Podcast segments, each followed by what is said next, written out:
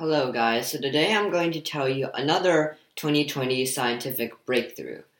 So recently, um, room temperature superconductivity has finally been achieved. Scientists have spent decades searching for materials that conduct electricity without resistance at room temperature. There are a lot of superconductors, which are conductors that conduct electricity without resistance, but they can only exist at like super cold temperatures where the laws of physics kind of bend somewhere. Um, this year, they found the first material that can conduct electricity without resistance at room temperature, which is a hydrogen and carbon containing compound squeezed to a pressure approaching that at the center of the Earth. The discovery is setting off a hunt for room temperature superconductors that work at typical surface pressures. Such materials could transform technologies and save the vast amount of energy wasted when electricity moves through wires.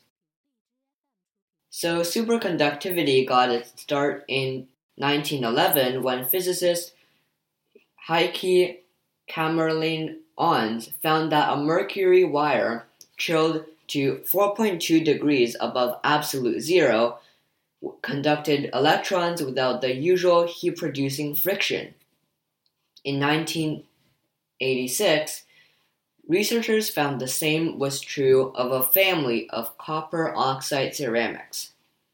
Because these superconductors worked above 77 K, which is the temperature of liquid nitrogen, they spawned a new generation of MRI machines and particle accelerator magnets. There were hints that copper oxides might superconduct at room temperature, but they were never verified. Confirmation now comes from high pressure physics, in which scientists smash flecks of materials between the flattened points of two diamonds at pressures millions of times higher than those at Earth's surface. With such a diamond anvil, researchers in Germany in 2019 compressed a mix of lanthanum and hydrogen to 170 gigapascals or GPa, yielding superconductivity at temperatures up to 250 K, just under the freezing point of water.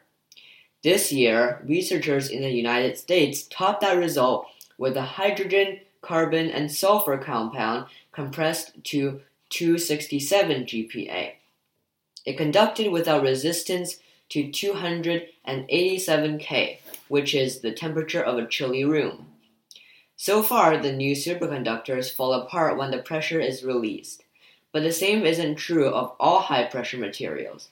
Diamonds, born in the crushing depths of Earth, for example, survive after rising to the surface. Now, researchers hope to find a similarly long lasting gem for their own field. That's all for today.